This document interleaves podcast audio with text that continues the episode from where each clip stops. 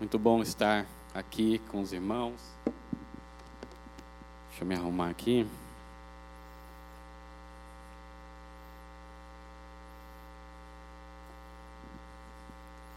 A graça e a paz. É muito bom estar aqui com os meus irmãos, podendo meditar na palavra do Senhor. E hoje estamos encerrando a nossa série, que a gente começou lá no início de fevereiro. A nossa jornada. Começamos essa jornada juntos, firmados na rocha. Onde o propósito é o quê? Lançar os nossos fundamentos, o mais profundo que a gente conseguir, para que possamos alcançar a rocha, para que dali sim a gente possa construir a nossa casa e a nossa casa ser vista por todos, firmes. Nesse tema, ele está inserido ali num trecho da Bíblia que talvez ela seja a mais conhecida. Mais conhecido de toda a Bíblia é o Sermão da Montanha. E no Sermão da Montanha a gente vai ver ali Jesus ensinando sobre as bem-aventuranças, que são as declarações de felicidade e de bênçãos. Jesus também vai fazer advertências seríssimas de questões éticas, chamar a atenção para isso. No Sermão do Monte a gente vê também o contraste que há entre o ensino de Jesus e o ensino dos fariseus que eram tradições legalistas que oprimia o povo daquela época. Jesus então ele inaugura, ele vem para inaugurar o reino do Senhor. E aí ele sobe essa montanha e ele chama os seus discípulos, os seus discípulos se aproximam dele e ele passa a ensinar. Por que que ele ensina? Qual a ideia de Jesus ali? Ele está inaugurando o reino dele aqui na terra. E para viver nesse reino, o que, que ele está querendo dizer? Olha, não pode ser de qualquer jeito. Esse reino, existem regras que precisam ser cumpridas. É um reino muito sério. E as exigências desse reino, elas são altíssimas. E ela vai confrontar o nosso coração. Por isso que elas são altíssimas. Mas se são altíssimas, não se preocupe. Porque a capacidade para viver nesse reino não vem de nós, vem dele. Elas são altas, mas a transformação vem do nosso próprio rei, ele que nos tira do lamaçal, nos transporta, cuida da nossa vida, transforma, limpa, né? aquela sujeira toda vai saindo, ele vai limpando. E aí ele fala: agora você está pronto para viver no meu reino. Mas não para por aí. Eu estarei com você. É isso que Jesus está nos ensinando. E nessa jornada, lá no começo de fevereiro que a gente começou, a gente viu um Deus que fala.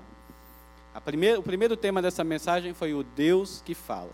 Um Deus que quando fala, ele fala com propósito. Um Deus que quando fala, ele fala para ensinar, para direcionar, para guiar o seu povo. E se logo a gente tem um Deus que fala, logo esse Deus quer ser ouvido. Na segunda semana, na semana passada, a gente meditou sobre aquele que ouve e não pratica a palavra. Então note que no final do sermão do monte, o Senhor ele dá essa parábola para nós. Ele fala assim: olha, existem dois homens. E a gente vem estudando a vida desses homens nessa nossa jornada. Então, aquele homem que ouve e não pratica, é aquele que ouve a voz do Senhor. Deus falou, ele ouviu, mas aí, por vontade própria, ele decidiu não colocar em prática. E a palavra de Deus fala que ele é insensato.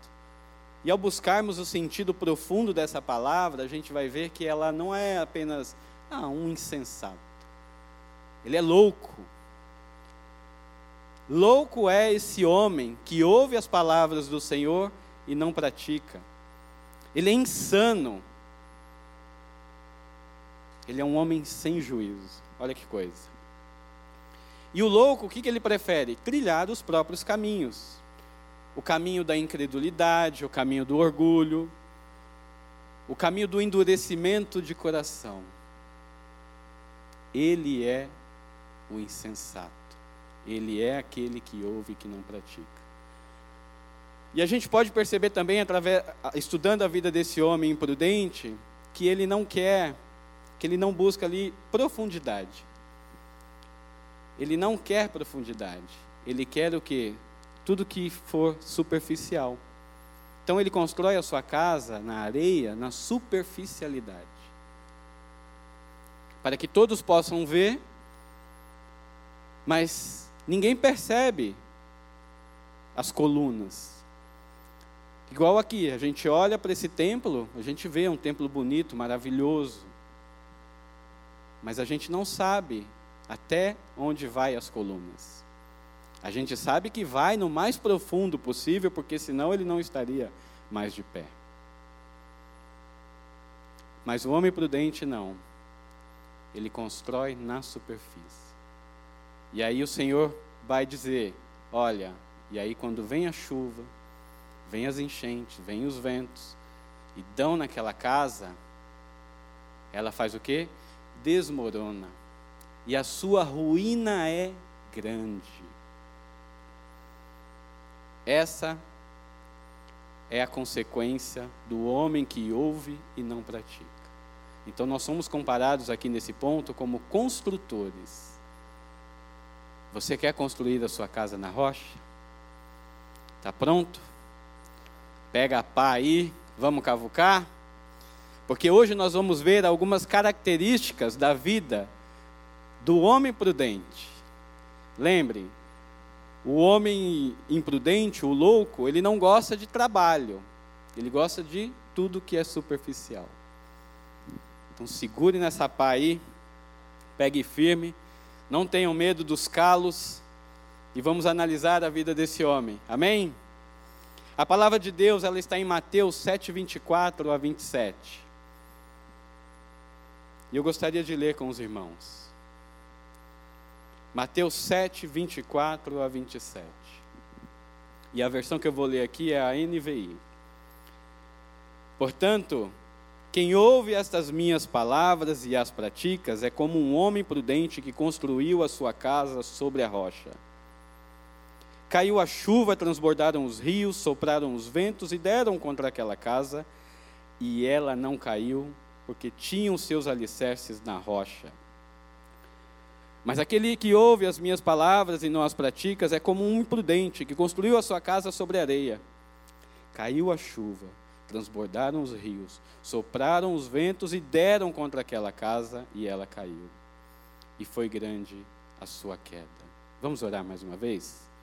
Senhor Deus, nos abençoe, Pai, mais uma vez. Pedimos a tua graça, Senhor, sobre essa palavra. Que o Senhor venha iluminar os nossos corações, Pai Traga à luz, Senhor, aquilo que precisa ser revelado. Pai, em nome de Jesus, para que possamos transformar, para que possamos ser transformados, Senhor, pelo teu poder. Nós cremos que a tua palavra é poder para transformar vidas. E estamos aqui, Senhor, comprovando disso. Em nome de Jesus é o que eu te peço, fala conosco. E que saiamos daqui, Senhor, dispostos a praticar a tua palavra. Em nome de Jesus, amém. Então, meus irmãos, analisando a vida do homem prudente, a gente percebe que ele ouve, que ele entende, joga ali no coração e ele vai, falar, vai, vai decidir: eu vou praticar. Então, quando a gente decide seguir a Cristo, a gente busca viver uma vida de os nossos desejos é que a gente o conheça mais e mais. Sempre.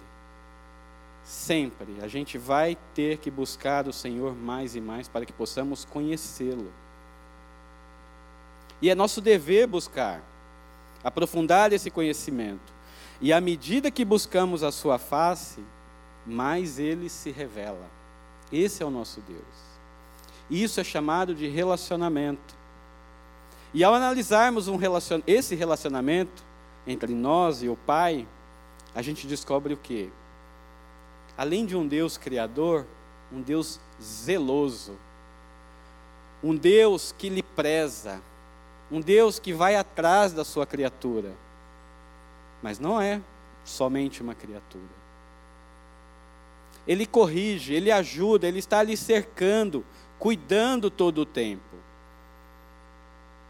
A parte mais interessada desse relacionamento é ele. Não foi assim que aconteceu com Adão e Eva quando eles pecaram lá no jardim? Eles tiveram medo do Senhor e o Senhor, na virada do dia, chegou ali perguntou: Adão, onde é que você está? Deus indo atrás dessas pessoas. Deus indo atrás da gente. E não é isso que, não é isso que ele tem feito até hoje. Ele é um Deus que deseja se relacionar com seus filhos, como o pastor Tarcísio mencionou. Um Deus que se, relaciona no coletivo, mas ele quer um relacionamento pessoal. Maior exemplo disso está lá em Êxodo 19. É uma das minhas passagens favoritas. Ela enche o meu coração quando eu leio essa passagem. E eu quero ler com, com os irmãos. Êxodo 19, versículo 3 vai dizer assim: Logo Moisés subiu o monte para encontrar-se com Deus, e o Senhor o chamou do monte, dizendo: Diga o seguinte aos descendentes de Jacó e declare aos israelitas: Vocês viram o que eu fiz ao Egito e como os transportei sobre asas de águia e os trouxe para junto de mim. Olha essa palavra. Para junto de mim. Ele não fala eu os transportei para lá, para ali ou acolá. Para junto de mim. E agora, se me obedecerem fielmente e guardarem a minha aliança, vocês serão o meu tesouro pessoal. Outra tradução vai dizer propriedade. Mas aí quando a gente vai buscar ali a língua hebraica, a gente vê que não é uma propriedade, porque não é uma posse, parece que assim, é algo mais pessoal assim. É um tesouro pessoal de Deus. E Deus está falando isso de quem? Do povo. Vocês serão o meu tesouro pessoal dentre todas as nações. Olha que interessante. Dentre todas as nações, embora toda a terra seja minha. Olha só, Deus chamando para mais perto, para mais íntimo, para mais juntinho dele ali. E vocês serão para mim um reino de sacerdote e uma nação santa. É um Deus que deseja se relacionar, proporcionar experiências para a vida daquele que quer. Um Deus que quer falar e quer ser ouvido. E nesse mesmo contexto, a gente vê ali Deus querendo falar diretamente ao povo ele quer falar com o povo, e aí ele fala assim: Olha, Moisés, vai lá falar para eles se santificar. Em três dias, deu ali como que eles deviam fazer, deveriam fazer, porque Deus iria descer, Deus iria estar no meio do povo para falar com o povo. E ele fez isso. E quando ele começa a falar, o povo está ali debaixo da montanha, vendo aquela montanha pegar fogo, trovão, nuvem, aquele estrondo, e, e, e cadê Moisés? E aquela, e aquela coisa toda, o poder de Deus comendo solto ali, aquele culto pentecostal, né? No, na beira do monte, e, e, ali o povo ali meio com medo, meio sei lá. E aí o que, que o povo faz? Chama Moisés fala: Moisés, não dá não. Não dá para ouvir Deus não. Não quero mais ouvir Deus. Vai lá você, Moisés. A gente tem medo de morrer, Moisés. Vai você. E o que, que a gente faz, meus irmãos? A gente escolhe não falar com Deus. A gente escolhe viver de experiências dos outros, mas a gente não quer buscar a face do nosso Senhor. A gente não quer ouvir a voz de Deus. Porque quando a gente ouve a voz de Deus, tudo que está dentro de nós vem à tona. E aí o nosso orgulho fala mais alto. Deus vai colocar, vai esfregar na minha cara o meu pecado e eu não quero fazer isso. Então, quando a gente percebe que Deus deseja se relacionar conosco, a gente tem medo. A gente foge. A gente escolhe outras pessoas. O povo escolheu Moisés. Moisés falou diretamente com Deus e Moisés desceu como? Refletindo a glória do Senhor. Olha só que coisa maravilhosa. Tanto é que a face dele brilhava tanto que eles tinham que cobrir a face de Moisés.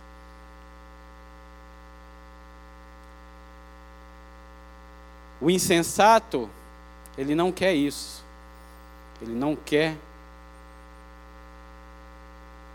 deixar brilhar a glória do Senhor através da vida dele. Ele tem medo. Não sei do que mas ele tem medo. E a gente escolhe Moisés.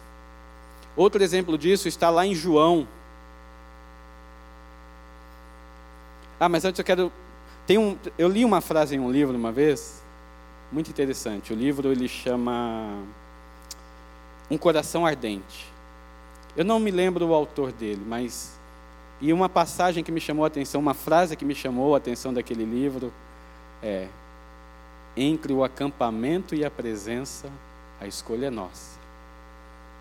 Você escolhe ficar no acampamento ou subir à presença do nosso Deus. E ao subir à presença do nosso Deus, nós seremos, nós desceremos transformados, refletindo a glória do Senhor. João teve uma experiência dessa.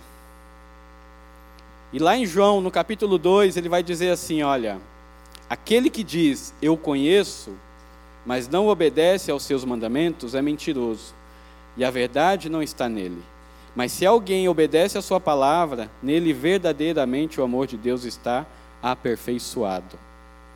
Desta forma sabemos que estamos nele. Aquele que afirma que permanece nele deve andar como ele andou. O que estava acontecendo ali naquele contexto? João estava ensinando ali a igreja primitiva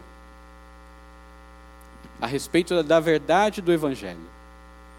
E a intenção de João era fazer a separação entre aqueles que criam no Evangelho e que praticavam o Evangelho e aqueles que só ouviam e não praticavam o Evangelho. Tinha um grupo ali que ele era a pedra na sandália de João um grupo que se denominava os iluminados dentro daquela igreja. E o que, que ele fazia? Aquele grupo trazia divisão. Eles eram os tais. Olha, tivemos uma experiência com Deus. Mas isso, essas pessoas, elas traziam essas crenças de outras religiões, de, de religiões filosóficas, de religiões ali que, que existiam na Pérsia então, esse povo ele chegava para dentro da igreja e não deixava Cristo modificar a vida deles. Já somos os iluminados. Nós acreditamos nessa palavra. E esse povo, sabe o que eles acreditavam? Que Jesus ele não era um homem de verdade. Jesus era uma espécie de um holograma. E que a salvação não vinha através da fé, e sim pelo alto nível de conhecimento que eles tinham. Era aquela iluminação, aquela unção especial. E aí o que, que João vai fazer? Fala assim: não, gente, está errado isso. Não é assim. Porque aquele que tem uma experiência própria com o Senhor, não age dessa maneira. E João está fazendo essa separação entre aqueles que criam e praticavam e aqueles que criam, que assim, que ouviam e não praticavam. E João vai opor esse grupo e vai falar assim: olha, não, eu toquei em Jesus, eu andei com Jesus, eu peguei na mão dele, eu ouvi, eu vi com os meus próprios olhos os ensinamentos dele. Portanto, eu tenho propriedade para falar que aquele que está em Cristo é nova criatura. E sendo nova criatura, reflete a glória do Senhor, não só na face, mas agora através das ações, através da comunidade, no, no horizontal. Então, a glória do Senhor Jesus Cristo, ela é refletida na nossa vida como? Através de uma vida piedosa. E esse povo não tinha uma vida piedosa. Alguns tinham. E João está encorajando essas pessoas a permanecerem firmes na, na fé.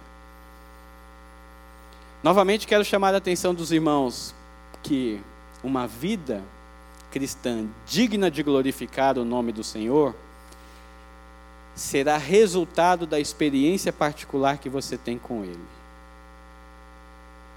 Busque o Senhor no secreto, e você verá.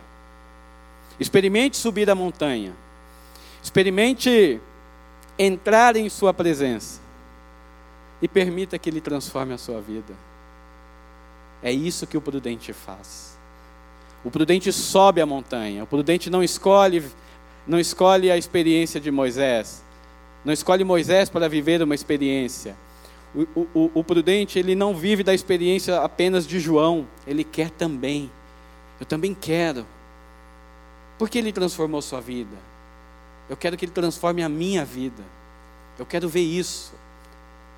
Eu quero colocar em prática aquilo que ele me ensina. É isso que o prudente faz. Essa é uma característica do prudente buscar uma experiência para que ela seja transformada, para que a nossa vida seja transformada. Um outro aspecto do prudente é que essa prática da palavra do Senhor vai deixar transparecer aquele que de fato ele crê. Quem o prudente crê? Não é algo, é uma pessoa. E essa pessoa tem um nome: Jesus Cristo, o Cristo ressurreto.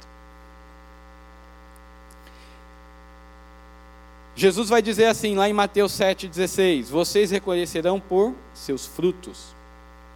Pode alguém colher uva de um espinheiro ou figos de ervas daninhas? Semelhantemente, toda árvore boa dá frutos bons, mas a árvore ruim dá frutos ruins. A árvore boa não pode dar frutos ruins, nem a árvore ruim pode dar frutos bons. Toda árvore que não produz bons frutos é cortada e lançada ao fogo. Assim, pelos seus frutos, vocês o reconhecerão. Novamente, dois exemplos: árvore, árvore boa, árvore ruim. Árvore boa dá frutos bons, árvore ruim dá frutos ruins. E essa ilustração ela nos mostra que a verdadeira fé em Cristo, ela vai transformar a nossa vida e produzir frutos para a glória de quem? Dele. Frutos para a glória de Cristo. A gente sabe que tudo, tudo na natureza reproduz segundo a sua espécie. E o mesmo vale para o nosso reino espiritual. E a gente pode perceber essa verdade quando lemos lá em João, 1 João.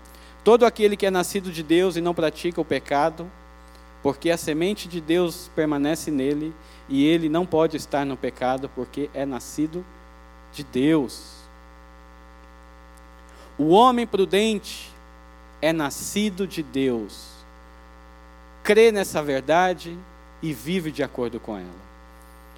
A, palavra de Deus ela nos afirma que, embora sejamos pecadores por natureza, somos transformados por Cristo. Na medida que nos relacionamos com Ele, mais somos transformados.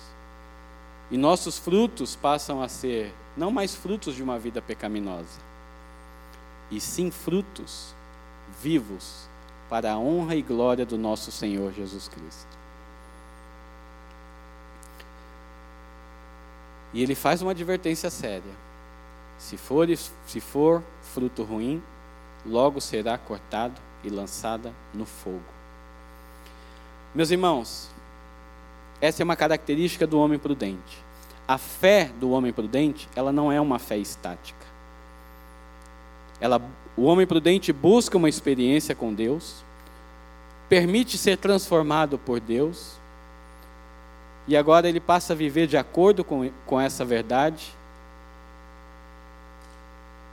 E as ações desse homem passam a ser ações para a honra e glória de Deus. É o que Tiago vai nos afirmar. Quanto mais a gente tem fé, mais a gente tem boas ações. E quanto mais a gente faz boas ações, mais a gente tem fé. Lembra do Tostines? Quanto mais. Como é que é? Tostines é fresquinho porque vende mais ou, é, ou vende mais porque é fresquinho? Quanto mais a gente tem fé, mais a gente pratica. E quanto mais a gente pratica, mais a gente tem fé. E assim, a luz que transcende através da nossa vida será luz para outros também. Jesus diz: Assim brilha a luz de vocês diante dos homens, para que vejam as suas boas obras e glorifiquem ao Pai de vocês que, estáis, que está no céu. Que a luz que habita no homem prudente sirva de guia essa é uma outra característica do homem prudente. Um outro aspecto daquele que ouve e pratica é que ele tem autoridade para ensinar outros. O homem prudente ele pode falar com propriedade que ele busca viver aquilo que ele fala.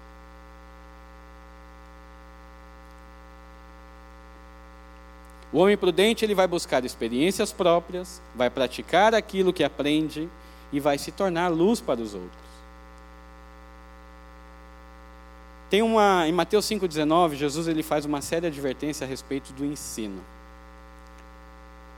E, e, eu gosto da tradução de Eugene, Peterson na Bíblia a mensagem. Ela é uma tradução contemporânea, ela é, ela é traduzida de acordo com o contexto. E ele vai dizer assim lá em Mateus 5,19: se alguém considerar de pouca importância, me, mesmo o menor item na lei de Deus, estará diminuindo apenas a si mesmo. Levem-na a sério. Mostre o caminho para outros e terão um lugar de honra no reino. E se a conduta de vocês não for mais correta do que a dos fariseus, vocês não preencherão nem o requisito básico para entrar no reino de Deus. Olha que interessante. Olha o quão séria é essa advertência. Busque uma experiência, pratique, ensine, mas não de qualquer jeito. Ensine de acordo com aquilo que o Senhor tem te revelado. Jesus ele denuncia a prática superficial da, da ele já estava denunciando ali os fariseus aquela prática superficial. E eles são o quê? O homem imprudente, aquele que ouve e não praticava. O nosso mestre, ele vai priorizar valores antes de comportamentos. Quais são os valores que extraímos dos seus ensinos, como praticamos e o que temos ensinado? Essas ações devem caminhar em perfeita harmonia. harmonia. Quais são os valores que pratico, como pratico e o que ensino? Já ouviram aquele ditado: faça o que eu digo, mas não faça o que eu faço? Não podemos viver dessa maneira. A nossa maneira de viver deve ser pautada no que Paulo disse. Amados, tornem-se meus imitadores, assim como eu sou de Cristo. Paulo chama a responsabilidade para ele. E é isso que o Senhor nos ensina. Chame a responsabilidade para você. Mas como? Através da sua vida. Mas eu não sou ninguém. Eu sou pecador. Você é regenerado. A tua vida deve demonstrar em quem você crê. É um Cristo vivo. Não é uma fé morta num Cristo morto. É uma fé que age, uma fé que movimenta, não estática, não parada. Chame a responsabilidade para si. É isso que o homem prudente faz. Nós devemos copiá-los. Praticar a nossa fé, ela vai nos dar autoridade para ensinar. Um outro aspecto. Olha, estou dando só algumas características dele. Se a gente ficasse aqui falando, daquele que crê e cumpre a palavra, agora essa é boa, é a prosperidade. Olha que coisa magnífica. Aquele que ouve e pratica é próspero em seus caminhos, porque ele é obediente. Ele é obediente porque ele confia em quem chamou ele. Nós confiamos no Deus que nos chamou. E Josué, o Senhor vai chamar a atenção de Josué para isso. Não deixe de falar as palavras deste livro da lei e de meditar nelas de dia e de noite, para que você cumpra fielmente a tudo o que nele está escrito. Só então os seus caminhos prosperarão e você será bem-sucedido. A palavra aqui, né, de prosperidade no hebraico, ela tem uma conotação interessante, que ela quer dizer ter sucesso. E essa palavra ela foi descrita ali num contexto, no mesmo contexto que Saul, quando vê Davi prosperar, ele fica com receio, ele fala: "Opa, peraí. Tudo que ele faz, ele tem sucesso. Tudo que ele faz, ele prospera. E aí Saul começa a ficar com medo de Davi. Mas não era porque Davi era o bonzão, era porque o Espírito de Deus estava nele. Davi praticava, buscava praticar a palavra do Senhor.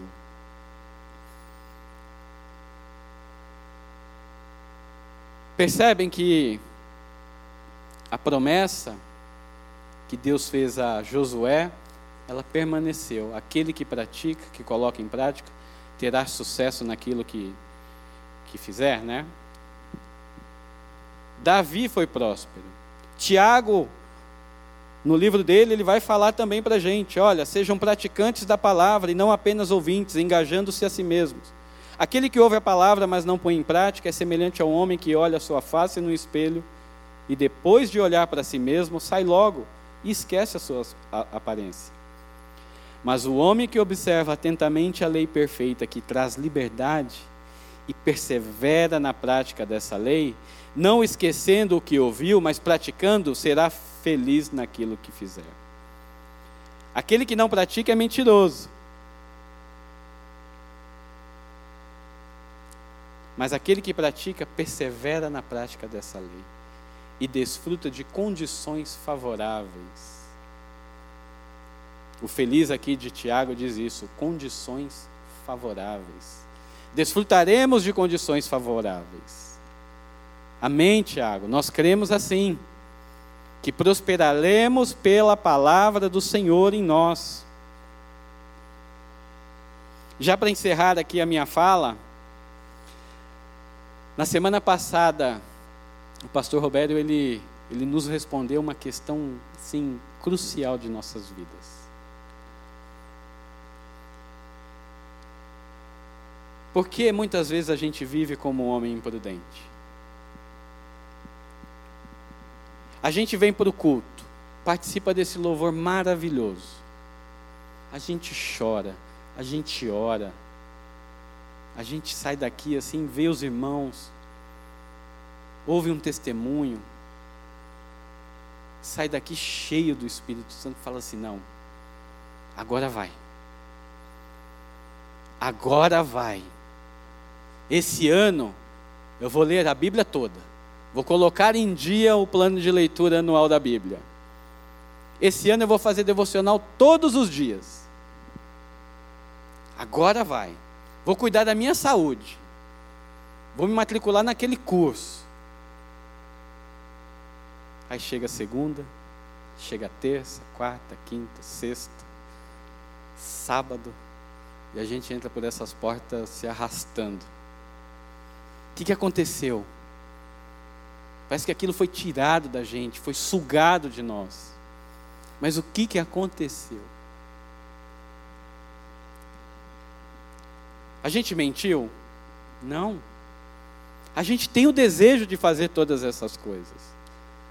A gente tem vontade. Eu fiz uma promessa aqui, mas eu não consigo cumprir. Por quê, pastor? E o pastor Roberto ele vem com aquela. A resposta é simples.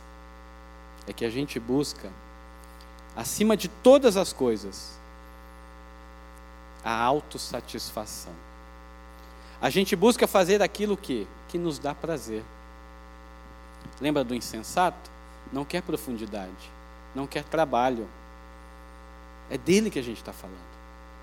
Ele não quer ter o trabalho de cavucar aqui a terra. Ele não quer pegar na pá, porque dá calo na mão. Ele não quer ter esse trabalho. Então ele vai priorizar o quê? Aquilo que dá satisfação a ele, aquilo que traz prazer. Então tudo que a gente sente, tudo que a gente pensa e tudo que a gente faz passa primeiramente por uma avaliação do, do quando aquilo será bom prazeroso ou lucrativo para as nossas vidas. E para dar ênfase a isso, Gálatas 5,17 vai nos dizer isso. Pois a carne deseja o que é contrário ao espírito, e o espírito o que é contrário à carne. Eles estão em conflito um com o outro, de modo que vocês não fazem o que desejam. Mas se vocês são guiados pelo espírito, não estão debaixo dessa lei. Ora, as obras da carne são manifestas: imoralidade sexual, impureza, libertinagem, idolatria, feitiçaria, e assim vai. A nossa carne brigando com o espírito. Esse é o maior conflito de nossas vidas. Nos opormos a nós mesmos é a maior batalha que a gente tem na nossa vida. Mas, pastor, então nunca seremos prudentes? Sim, seremos. Porque, embora o querer praticar isso seja vontade humana, o fazer é dele. Embora eu deseje ali, mas não consiga, mas o realizar é de quem? É dele, de Cristo Jesus que nos chamou. Por isso podemos dizer: e afirmar: seremos como o homem prudente. E Ezequiel é a prova disso. Deus fala: Darei a vocês um coração novo e porei um espírito novo em vocês. Tirarei de vocês o coração de pedra e lhes darei um coração de carne, pois o meu espírito em vocês e os lavarei Porei o meu espírito em vocês e os lavarei, levarei a agirem segundo os meus decretos e a obedecerem fielmente as minhas leis. A vontade é nossa, mas o realizar não é nosso, porque senão a gente não ia realizar. O realizar é dele. Temos que confiar nessa palavra. Mas e agora? Eu decidi viver como um homem prudente. Eu quero viver como um homem prudente mas estou tão distante. Em Zacarias tem um exemplo muito bom que o Senhor fala muito comigo através desse livro. Que quando a gente começa uma coisa, a gente já quer ver logo o final, né? E aí desanima. Então, quando a gente entra na academia, né? A gente já quer sair de lá no primeiro dia já, opa, né? Quero sair de lá pronto. Não, não gosto de processo, não. Não tem essa de. E se possível, sem dor ainda, né? Quero sair pronto. Por quê? Porque a gente não gosta de processo. A gente não gosta de trabalho. Né? Por quê? A gente vai buscar o quê? Bom, eu já quero ser saudável. É isso. Mas deixar de fazer as coisas ruins, a gente não quer deixar de fazer. Mas já está tão longe, pastor. Estou muito longe disso. E a palavra de Deus em Zacarias vai falar assim: não despreze o pequeno começo. Não despreze o primeiro passo. No começo aqui da mensagem, todos nós pegamos a pá. Lembram disso? Embora a gente olhe assim e fale assim, nossa, vai ter vai ter buraco para fazer aqui.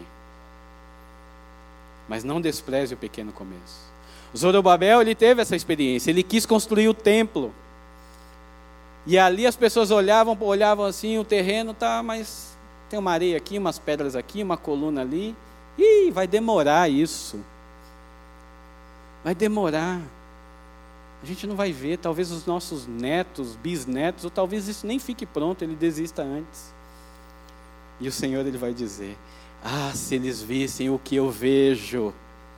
Zorobabel vai terminar esse templo e logo. Ah, se eles vissem o que eu estou vendo agora, eles se alegrariam, se encheriam. Então, meus amados, não tenham medo de dar a primeira pasada. Não despreze esse pequeno começo. Tenham uma fé, creiam em Deus, que Ele já está olhando a gente lá na frente, como homens e mulheres prudentes de Deus, com a nossa casa firmadas na rocha. Porque aí, quando vier a tempestade, quando vier as chuvas e der contra essa casa, a gente permaneça firmes, inabalados, firmados na rocha. Não despreze o pequeno começo. Essa é a nossa oportunidade. Nunca é tarde demais. Hoje, agora é a hora. E creia que o trabalho todo vai ser do Senhor. Creia nessa palavra, meus irmãos. A gente e a decisão agora está nas nossas mãos. A gente sobe a montanha ou fica no acampamento? A gente pratica a palavra ou vamos deixar como está? Que a nossa escolha seja a mesma escolha que os discípulos fizeram ali ao ouvir essas palavras de Jesus. Que a nossa escolha seja praticar a palavra. Que a nossa escolha seja subir a montanha. Que a nossa escolha seja a vida.